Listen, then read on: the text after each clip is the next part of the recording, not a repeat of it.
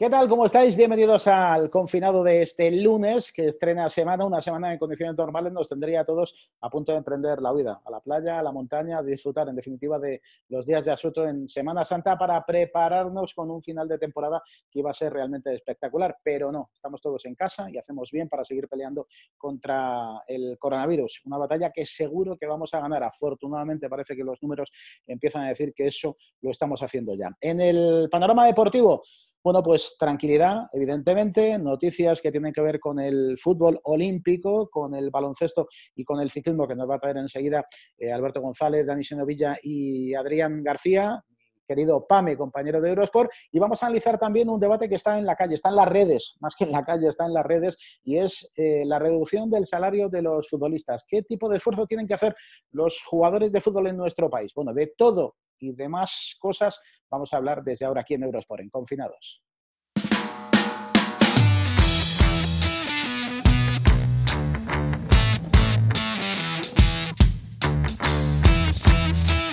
Pues arrancamos. Eh, primero para poneros al día en este confinados de lunes de las cosas que están pasando, noticias que tienen que ver con el fútbol y con el baloncesto. Ya tengo aquí a Alberto González, a Pipe. ¿Qué tal, Pipe? ¿Cómo estás? Hola, ¿qué tal? Muy buenas. Y a mi compañero de Eurosport de la web, Dani Senovilla. ¿Cómo estás? Hola, buenas, ¿qué tal? Enseguida vamos también con la última hora del ciclismo, que estamos apurando, pero en el fútbol había una duda después de conocer las fechas de los Juegos para el próximo verano, para el mes de julio de 2021. Y claro, los futbolistas que habían conseguido la clasificación para Tokio, los nuestros, estaban preocupados porque muchos de ellos pasaban la edad y en los Juegos Olímpicos hay una limitación. Pero ahora podrán ser los sub-24, es decir, los que se ganaron el derecho a estar en los Juegos, podrán estar el verano que viene, Pipe.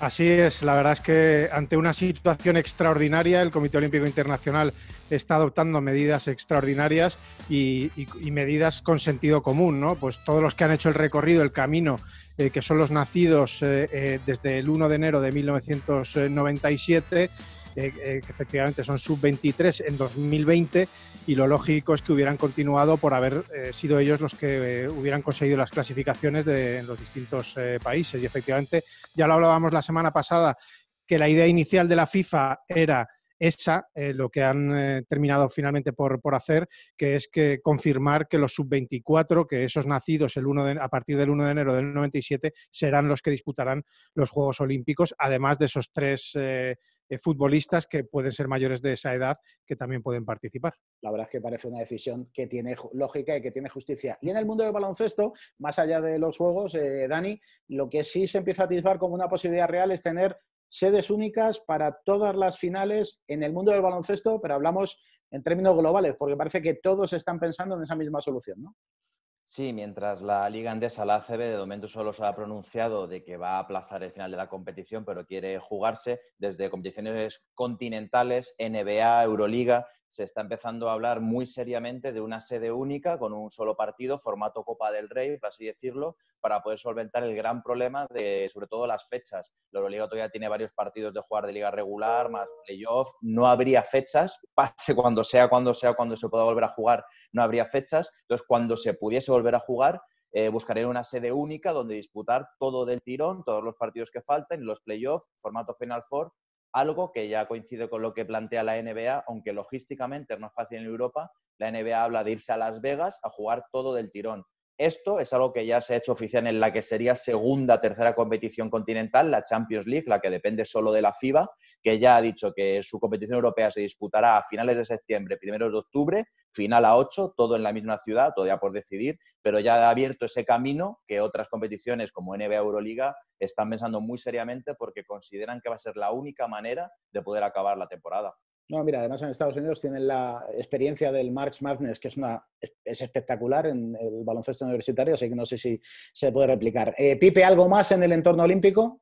Sí, esta semana se han eh, conocido más cosas, poco a poco se van sabiendo eh, cómo se van a ir desarrollando las, las, distintas situaciones con este cambio de los Juegos a 2021. Por ejemplo, ya se sabe que el periodo de clasificación finalizará el 29 de junio de 2021 y que, bueno, pues un poco el COI ha, dicho a las federaciones que intenten garantizar que, se respete los que ya están clasificados, evidentemente, pero que si surge alguna estrella en el año 2021, algún típico joven de estos que despunta en algún deporte, pues que se intente ajustar sus eh, rankings y sus cosas para que esas estrellas puedan estar en los Juegos Olímpicos.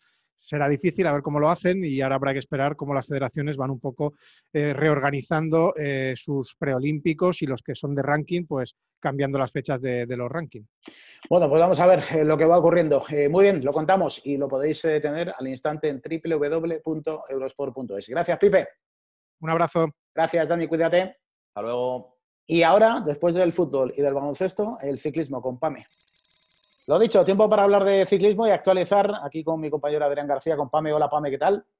¿Qué tal, Méndez? Muy buenas. Última hora del mundo de la bici y luego una iniciativa muy curiosa que vimos ayer y que tuvo a todo el mundo enganchadísimo pues sobre esa última hora seguimos esperando desde antes del fin de semana esa reunión que tiene que tener el Giro de Italia. No sé si siguen reunidos todavía, si esto se está alargando o mi impresión es que van a esperar a lo que diga y permíteme la expresión papá Tour de Francia, porque hasta que el Tour de Francia como carrera, gran vuelta más importante, por supuesto, no decida si cambia la fecha, si lo, si lo alarga, si lo pospone y en el peor de los casos, esperemos que no, estoy tocando madera, que lo cancele, pues el resto de, de fechas no se, no se van a mover. Bueno, digo que bueno, tendremos que seguir esperando la decisión. Evidentemente algo está pasando, es lógico pensarlo, porque esa seguridad, esa rotundidad con la que el Giro hace dos, tres semanas dijo, no, no, nosotros el día 2 de abril decidiremos cuáles son las fechas. Evidentemente todo hacía pensar que las fechas tienen que ser consensuadas primero con las autoridades, luego hay que ir conjugando el resto de calendario una vez que pasemos definitivamente esta, esta pesadilla. Em, pero ayer a todos los eh, aficionados al mundo del ciclismo os tuvo enganchadísimo, eh, Pame, una iniciativa que fue correr el Tour de Flandes de manera digital.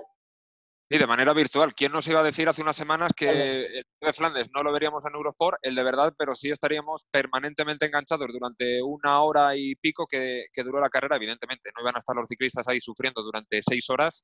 Eh, el campeón fue Greg Van Avermaet, eh, ciclista belga, que nunca ha ganado la Paris-Roubaix, pero no el Tour de Flandes. Eh, su gran objetivo lo ha conseguido de forma virtual. Eh, segundo fue Olivier Naesen y tercero un escalador, Nicolas Roche, con lo cual esto nos da medida de la variedad de ciclistas que pueden participar en este tipo de eventos. Y como te digo, nos tuvo enganchados durante desde las tres y media hasta pasadas las cuatro y media y, hombre, Méndez, si nos preguntan si preferimos una carrera virtual o ver otra plataforma, ver una película, ver una serie, evidentemente, yo prefiero ver una carrera virtual, aunque también tengo que decir, y me pongo un poco serio, espero que el futuro del ciclismo no vaya, para, eh, no vaya por ahí. ¿Por qué digo esto? Porque en el, en el próximo Mundial ya se estaba hablando de hacer una especie de competición virtual eh, pues para equilibrar un poco ¿no? ese público más, más joven que quiere ver el ciclismo como si está con esto de los eSports, ¿no? como estamos viendo con el FIFA. Digo, es una manera de captar, entre comillas, nuevos clientes. Lo que pasa que eh, también, bueno, convendría de todas maneras, mm, por si acaso alguien que se asoma a este confinados no tenga muy claro, no es que se pusieran con un mando, no, no, es en un, cada uno en un rodillo con una aplicación conectada que recrea exactamente la dureza de un puerto, de un llano, de una bajada eh, al rodillo, es decir, los imanes del rodillo en la bicicleta van haciendo la fricción necesaria que eh, bueno, hace que sea igual que eh, una pendiente de un 7%, pues la, la recrea en el rodillo y todos a la vez haciendo la carrera. ¿Cuántos, cuántos participaron, Pame? ¿Tienes los datos? 15, 15 ciclistas. Pues eh, escucha.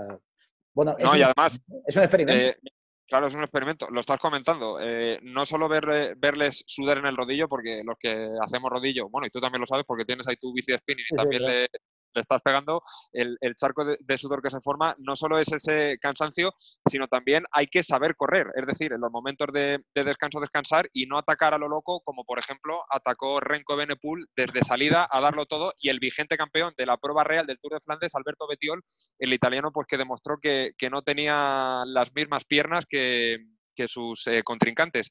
Pero este sistema, como digo, nos estuvo bastante entretenidos, pero no es un, sistema perfecto y por eso decía anteriormente que a mí no me gustaría que esto fuera el futuro del ciclismo. Sí, que haya, por supuesto, muchas iniciativas de este tipo, pero eh, a la hora de igualdad de condiciones, no quiero pisar ningún charco, pero todos tendrían que tener el mismo rodillo, tendrían que tener la misma conexión a Internet, o sea que es eh, técnicamente es bastante complejo y como muestra un botón. Y es que Michael Matthews, que también partía como uno de los favoritos a, poder estar muy arriba, pues unos 10-15 segundos de desconexión que tuvo, que la herramienta pues, eh, se puede enganchar un pelín, pues ya te condiciona la carrera. Pero bueno, eh, esto quizá lo vayan perfeccionando y como te decía Méndez, entre no ver nada y ver esto, pues yo prefiero ver esto. ¿Qué quieres que te diga? Luego todo el mundo puede hacer tampas, ¿eh? eh y mira, lo vamos a ver o lo estamos viendo ya. Este es un ciudadano que se subió a una eh, carrera también virtual con un montón de gente, cada uno en sus rodillos, y este desde casa cogió el ciclomotor y ahí le ves adelantando, pues eso, porque iba en moto eh, directamente. Así que. oye, Méndez, yo, no tengo rodillo de rulos, pero un Vespino en casa de mis padres. o sea que en, un momento dado lo podemos probar. Bueno, ¿algo más del mundo de las bicis, Pame? Pues simplemente decíamos de las fechas del Tour de Francia, Mathieu Van Der Poel, eh, que es, cuyo objetivo este año era la prueba de mountain bike, no la de ruta de los Juegos Olímpicos. Al no ver Juegos Olímpicos, atención porque ya ha dejado de deslizar que si el Tour se corre en fechas de julio, se quiere apuntar. Gran damnificado la Vuelta a España que todavía tenía que repartir las invitaciones a su equipo, pero bueno, la vuelta empieza de Holanda y yo particularmente tengo la impresión y la esperanza de que Van Der Poel elija la nuestra, la Vuelta a España. Bueno, vamos a ver lo que ocurre con las fechas en el momento que aparezca, que haya consenso, que haya fumata eh, en cuanto a las fechas del Giro de Italia. Ya sabéis que en www.eurosport.es vais a tener la información al instante. Gracias, Pame. Déjame, una más, eh, Méndez. El otro día te daba una buena noticia del ciclista italiano que repartía alimentos. Hoy tengo que dar una noticia no tan positiva, sino todo lo contrario, es que mandamos toda la fuerza del mundo a Andrei Chemil, el ciclista que bueno, tuvo varias nacionalidades, moldavo, ruso y luego belga, eh, campeonísimo de grandes clásicas en la segunda mitad de los 90, pues que está superando un cáncer y el otro día anunció que eh, fue sometido a una intervención, le ha ido bien, así que le mandamos fuerza a Chemil, que era un ciclista de los duros, de los rocosos, pues estamos seguros que esto lo va a superar también. Claro que sí. Eh, gracias, Pame, un abrazo. Un abrazo. Vámonos a hablar del fútbol y la vida y los ERTES y los recortes de salarios en la tertulia de confinados.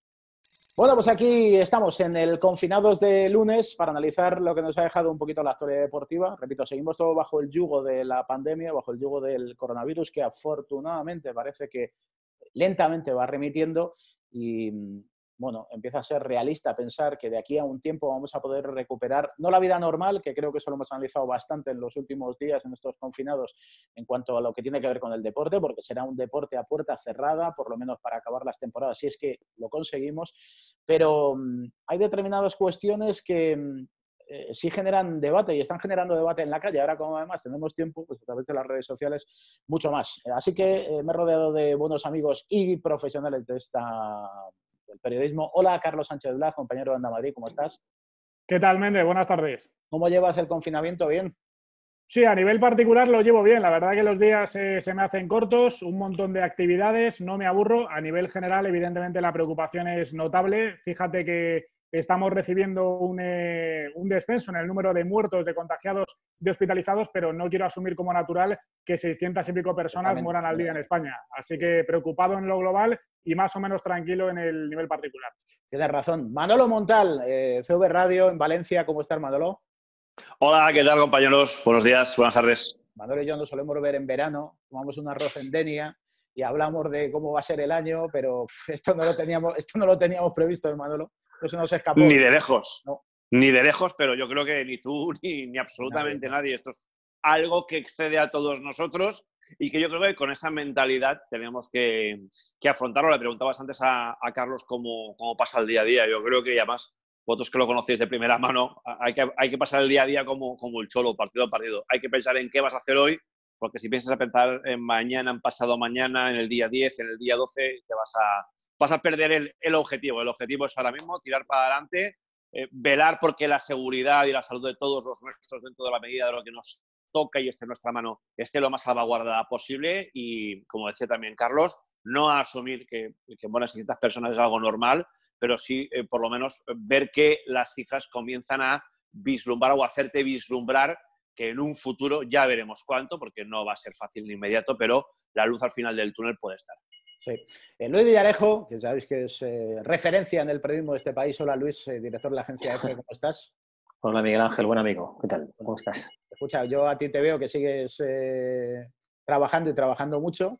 yo en el fondo sigo diciendo que somos unos privilegiados, tenemos un techo en el que resguardarnos, eh, podemos ejercer de otra manera nuestra profesión, nos da incluso para tener que improvisar y, actualizarnos y hacer cosas como esta, pero me parece que, bueno, eh, no estamos para quejarnos, sino para cumplir como cualquier ciudadano. Por eso os pregunto, ¿los futbolistas son ciudadanos eh, como vosotros, como el que nos está viendo al otro lado de, esta pantalla? Bueno, pues empiezo yo. Sí, empieza tú, Carlos. No, iba a decir que sí, los eh, ciudadanos eh, hacemos pipí y los futbolistas también. Es verdad que es un sector gourmet, es un sector eh, de mucho nivel en todos los niveles, social, económico, evidentemente en cuanto a actividad profesional, pero sí, y más en una crisis de esta magnitud, nos damos cuenta que el coronavirus no entiende de clases sociales, no entiende de dinero, no entiende de geografía, no entiende de nada, eh, entiende solamente de infección y de contagio. Eh, ¿Son como nosotros? ¿Son como el resto de ciudadanos que están viendo esta conexión? Yo creo que sí. A partir de ahí valoraremos ahora una serie de matices para, para bueno, atisbar una actividad económica que es diferente a la nuestra y que mueve mucho dinero en lo global, es decir, en la institución, en la organización, en los clubes y también a nivel particular futbolistas de mucho nivel eh, crematístico. Sí, no, lo digo en el caso de Manolo Montal, que estuvo en Italia con el Valencia, que ha sido uno de los focos de contagio más, eh, eh, bueno, más violento, ¿no? Que seguramente, de hecho, buena parte, ha habido hasta 10 jugadores, no sé cuántos ha habido jugadores infectados en, en Valencia que se sepa, pese a las medidas restrictivas que, como en su día dijimos, no servían para nada, 10 eh, en la primera plantilla y 15 empleados. Claro, más periodistas eh, que se desplazaron también y que también se contagiaron, afortunadamente ya todos recuperados. Pero lo digo, eh, planteo la pregunta, claro que son ciudadanos de a pie como, como todos, pero se está generando un debate, Luis, que a lo mejor por el hecho de que no hay actualidad competitiva y entonces vemos que eh, la liga dice una cosa, AFE a través de su presidente David Zaganzo eh, dice otra, eh, empieza a haber una tensión que da la sensación que no se van a poner de acuerdo en cuanto a la reducción salarial. No sé qué opinión tenéis, Luis, Mándalo. Sí, ese es el asunto, ¿no? Que yo creo que, deben ir de la mano todas las partes, ¿no? Además nos vamos a dar cuenta cómo el, panorama, como todo en la sociedad va a cambiar cuando acabe, esta pandemia, ¿no? el mercado se va a resetear por completo. O sea, yo creo que, más de 100 millones de euros y estas cifras, cantidades que no tenían fin, eh, van a ser finitas ya después, de, después de esta, de esta pandemia. Y creo que entramos en un mercado absolutamente nuevo, igual que va a entrar la sociedad y, y todo el mundo. Vamos a ver, eh, el salario mínimo hasta hace, unos, hasta hace poco, no sé cuál es ahora, en primera división eran de 150.000 euros. De hecho, me consta que muchos jugadores del Rayo Vallecano hace un par de años o cuando estaban en primera división, eh, bueno, había cifras de gente joven que empezaba, etcétera, que estaban en esa línea o un poquito más, algunos, etcétera, según, según sus, sus cláusulas. ¿no? Quiero decir que no todo el mundo en primera división está en esas cifras, que a lo mejor entiendo que, que se luche muchísimo más y con más ahínco y que el sindicato de jugadores luche por ese perfil de jugadores, pero yo creo que cuando hablamos del gran fútbol, de la élite, del fútbol gourmet que, que, estabas comentando, Miguel Ángel, creo que ahí yo creo que, bueno, no sé, creo que, tienen que, echar una mano, echar una mano porque la industria lo demanda, porque no hay derechos de televisión, porque si se juega esa puerta cerrada, eh, los escenarios de los clubes son, eh, son distintos, que me digan los clubes qué camisetas venden estos días, los pobres no venden nada tampoco. Con lo cual, si tu empresa anda mal, creo que tienes que echar una mano. ¿no? Yo, yo creo que, que sí que el futbolista de élite funciona muy bien de dinero, esto no es un problema y creo que tienen que ser eh, solidarios. Solidarios hacia afuera, y que lo son, eh, y solidarios hacia adentro, con su, con su propia presa eh, durante un tiempo transitorio. Evidentemente, esto no va a ser para toda la vida, ¿no? Pero yo creo que sí que deberían tener un gesto importante y, me imagino que, que, lo tendrán. Es verdad que todo hay una negociación, como estamos viendo, ¿no? Hay una reunión muy importante entre AFE y, la Liga, cada uno defiende sus intereses, pero creo que los clubes en estos momentos están muy, muy debilitados y la gente tiene que echar una mano. Manolo, ¿cómo lo ves? A mí la impresión que me da es que esta es una de las eh, varias guerras eh, que va a haber en el fútbol que viene, aunque esto ahora a la gente le pueda parecer secundario completamente porque estamos todos pendientes de otras cosas, pero es cierto que subyace que entre AFE, Liga y Federación va a ser complicado ponerse de acuerdo. A mí la nota que eh, ayer hizo pública AFE me parece bastante cabal siempre y cuando esto no signifique de fondo que están negándose a reducirse el sueldo, porque es que al final todos en esta historia nos vamos a ver afectados. El bolsillo de todos se va a ver afectados, el de, pero no de todos los periodistas o la gente del fútbol o la gente del deporte, el, bolsillo de cualquier persona que habite en este país y que habite, yo creo que me debería decir, en, todo el mundo. Por tanto, los futbolistas tienen que entrar ahí, tienen que, como decía perfectamente ahora mismo Luis, eh, tienen que ser conscientes eh, del hecho de que tienen que ser comprensivos con su empresa. como decía él, qué taquillaje, qué camisetas venden. Y es más, a mí me consta que en una de las últimas comisiones delegadas de la liga, los clubes tienen un pavor tremendo a los abonos de la temporada que viene, eh, básicamente porque primero eh, el fútbol se va a convertir para muchos en un producto de consumo de lujo, porque vamos cada también una recesión económica mundial, segundo porque mucha gente va a decir yo a un estadio no voy hasta que no esté absolutamente seguro de que pueda entrar ahí dentro y de que, y de que eh, me aseguren que mi salud no corre riesgo y por tanto va a haber gente que ya está diciendo que piensa no ir al fútbol en la temporada siguiente y también porque los clubes tienen que ofrecer un abono de una temporada pasada en la cual no han podido acabar en el estadio y en la cual tampoco saben cuántos partidos te van a poder ofrecer ir al estadio, que esa es la siguiente, cuándo se va a volver a pisar un estadio. Y por tanto, el concepto de la venta de abonos, que evidentemente no es el más importante, pero tiene su importancia en el presupuesto final de los clubes, me consta que también es un tema que preocupa muchísimo a los clubes. No, lo que pasa, ah, te refería, Manolo, al, al comunicado ayer de AFE. Hay un punto que yo creo que es el que, el que no le ha sentado bien a, la patronal, por decirlo de alguna manera, a la liga, que es ese punto cuarto donde decía, eh, no sé de qué ha servido alardear de tanta salud económica, de tanta eh, una situación bollante en cuanto a lo financiero en el fútbol español, cuando de repente de buenas a primeras, eh, por una cuestión que parece puede afectar a dos, tres meses, eh, parece que todo se derrumbe y la liga haya invitado a todos sus afiliados a, ir a unerte. Eh, no, sé, Blas, si eso, Blas que es un gran defensor del fútbol de siempre, del, es un romántico del fútbol, creo que todos los que estamos aquí lo somos. Así eh, me va.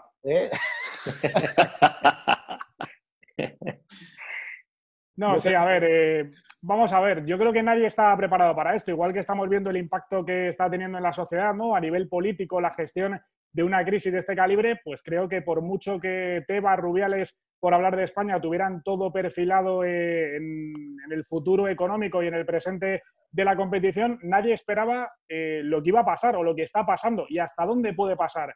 Como estamos hablando de una industria tan potente, al final el salario de los futbolistas viene de la mano de unos ingresos por televisión y porque la competición siga viva y se vea en muchos países, se vea a nivel planetario. Eso evidentemente se ha terminado de manera parcial.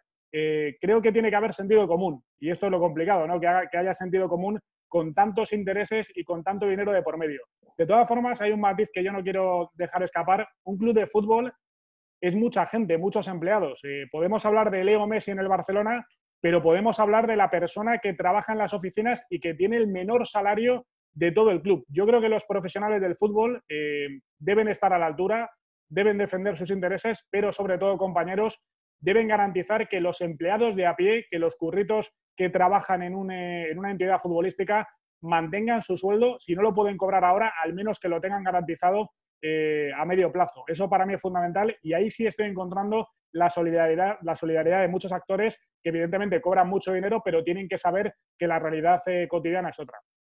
Es que cuando Luis decía antes que eh, el futbolista debe ser solidario con su club y entender que su empresa no va bien, y yo lo entiendo como, como precisamente lo que acaba de decir Carlos, que evidentemente tienen que hacer el favor a la empresa de rebajar la presión que puede suponer pagar toda la ficha, pero también, lógicamente, que han de arrimar el hombro, porque además no olvidemos que los futbolistas también son imagen pública y son un poquito, pues, ejemplo muchas veces donde se, y espejo donde se mira mucha gente. Así que yo también eh, entiendo que esa solidaridad eh, ha, de, ha, de, producirse, lo que yo sí que coincido un poco, eh, un poco, en parte con el punto 4 del comunicado de AFE, es que la liga venía alardeando de una, de una salud económica que al final eh, no es tal. Es cierto que se ha reducido la deuda, pero eso no significa tener salud económica. Eh, y además que a mí hay algo que me chirría mucho más. Hay clubes que están haciendo el esfuerzo, yo creo encomiable, sobre todo por la gente de oficinas, como decía ahora Carlos, de no practicar un ERTE, y luego esos clubes no van a tener ninguna ventaja a la hora eh, de ponerse, por ejemplo, en un hipotético mercado de fichajes o de un tope salarial, etcétera, etcétera, con aquellos clubes que sí han practicado el ERTE. Es decir, y me pongo eh, el Club X, no voy a poner nombre, no hace un ERTE, o sea, hace un ERTE, pero luego se va al mercado y se gasta ciento y pico kilos, o 60 o 70 en fichar un futbolista. Manolo, ponle nombres. El Valencia ha dicho que no va a hacer un ERTE. Y el Barcelona ayer le aprobaron, su experiencia de regulación. Este verano el Barça pudiera un jugador por el del Valencia.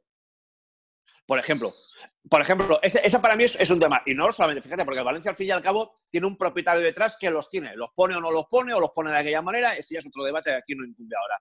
Pero vamos al Levante, por ejemplo. Equipo que no tiene un propietario detrás y que es el presupuesto que con su masa salarial, los ingresos por televisión, etcétera, etcétera, etcétera, consigue. En efecto, el Barça puede ir a por un jugador del Levante y decir, al final, un equipo que se acoja a un ERTE no va a tener ningún tipo de tope fiscal, de tope de gastos, etcétera, eh, de cara al verano. Es que a mí eso me parece muy injusto. Pues yo no lo había pensado, pero, me da que no. Es la propia liga, ¿no? La que ha solicitado estos expedientes de regulación de empleo temporal yo creo que para poder garantizar, digo, según piensa la liga, para poder garantizar el eh, futuro económico de los clubes de primera y segunda división. Mm. Luis. Sí, hablabas, no, eh, decía Miguel Ángel, decías antes, y, claro, es que el Barcelona eh, le han aprobado ayer el ERTE, pero por otra parte en verano quiere, hoy la portada hizo la prensa de Barcelona que, siguen pesados con Lautaro, etcétera, ¿no? Entonces, no sé, a veces no te cuadran determinadas cosas, ¿no? yo creo que es el momento de que también los clubes aprovechen para resetear funcionaba muy bien la fórmula esta económica, el, el, acuerdo que hubo con la administración para pagar tanto la deuda que había con Seguridad Social y con, y con Hacienda, y la verdad que las cuentas han funcionado muy bien estos años, pero claro, es que aquí se vive al día, hay una cantidad de ingresos. Eh, si, si, veis la tarta de los, de, los distintos gastos que hay, eh, te gastas en, en, salarios eh, una barbaridad. Hay clubes que están en salarios un 70% de todo lo que ingresan, incluso más, ¿no? que son cifras muy, muy, muy, muy altas, ¿no? No sé. Entonces, es muy complicado, sobre todo cuando, cuando la televisión está, está parada. Por eso el interés de la liga, como sea, es acabarla, aunque sea puerta cerrada, pero que se dé por televisión los partidos. Esa es la clave, que los partidos tienen que salir por la tele eh, sí o sí. O sea, es que no, no, no, hay más remedio para mantener este, este, este negocio. El año que viene, pues poco a poco ya, ya veremos, ¿no? pasa que sí que me, me, gustaría incidir eh, que hablaba Manuel al, hilo de Carlos, que decía el, tema de los empleados, ¿no? ¿Cuántos empleados hoy hay, bueno, pues eh, pendientes del césped, ¿no? De, la instalación, que no se deteriore?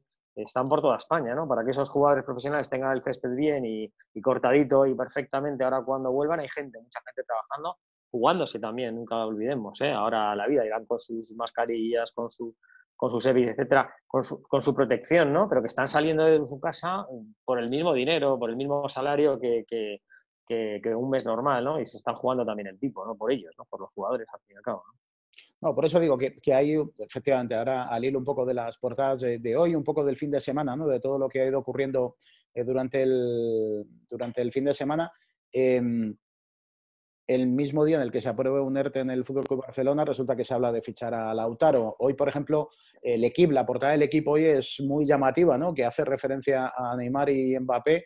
Digamos que el propio equipo em, augura un verano relativamente tranquilo respecto al futuro de Neymar y Mbappé, porque es mucho dinero porque tienen cláusulas fijadas para su salida, que a lo mejor en una condición normal, si esto no hubiera ocurrido, estarían a tiro de los grandes equipos, pero en una situación como esta, eh, a lo mejor ya no tienen la economía para, hacer eso. Pero claro, al espectador normal, al que asiste en estos días, además a mucha información, porque estamos sometidos a una, catarata de información, porque tenemos mucho tiempo, estamos todos muy conectados y estamos casi sin hacer nada, de repente dice, o sea, al Barça le aprueban un ERTE ayer y quiere fichar mañana a Lautaro por 80, 90, 100, lo, lo que haga falta. Claro, al ciudadano de a pie, al otro ciudadano de a pie, le llama la atención, claro, dice, ¿sabes?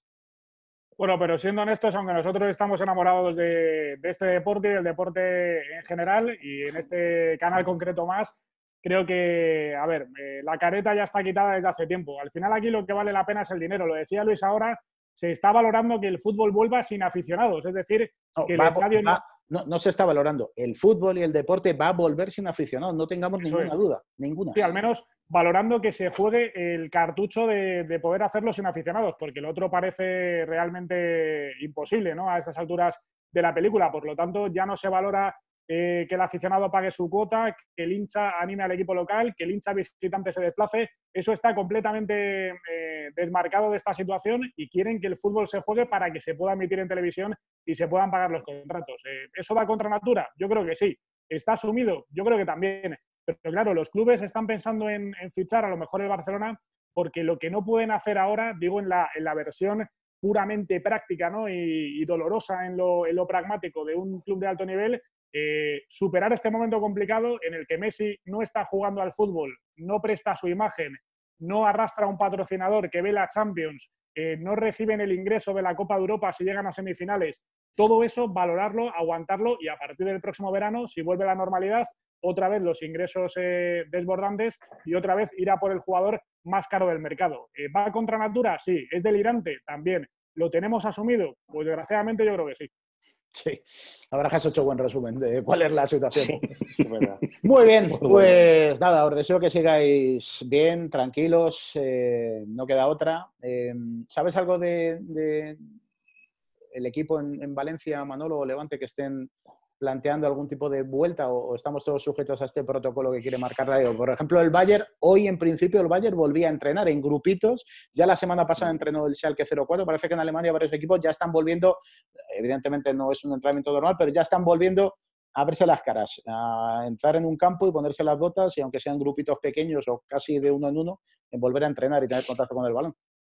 Aquí yo sé que eh, Valencia y Levante estaban pendientes de ese protocolo que, bueno, la semana pasada nos, nos desvelaron algunos compañeros, pero también es verdad que eh, Sotoboche, eh, si consultas fuentes, te dicen que ellos eso lo ven prácticamente ciencia ficción, porque esto al final no va a ser más que una orden que el primero que tenga que dar el ok sean las autoridades gubernamentales que son las que están velando por la seguridad de todo el mundo. Por tanto, por mucho que un club quiera volver a entrenar o por mucho que la liga pueda prever un protocolo, que entiendo que ha de hacerlo porque ha de prever todos los posibles escenarios que tenga, desde el mejor hasta el peor, ahora mismo todo eso es un poquito papel mojado hasta que las autoridades no, eh, nos abran la puerta de, de, casa o a nosotros o a los clubes o a los que haga falta pero mientras eh, las autoridades no, no, den el ok, todo esto, por más que uno pueda hacer eh, cábalas o planes o tal, me parece que, es ciencia ficción.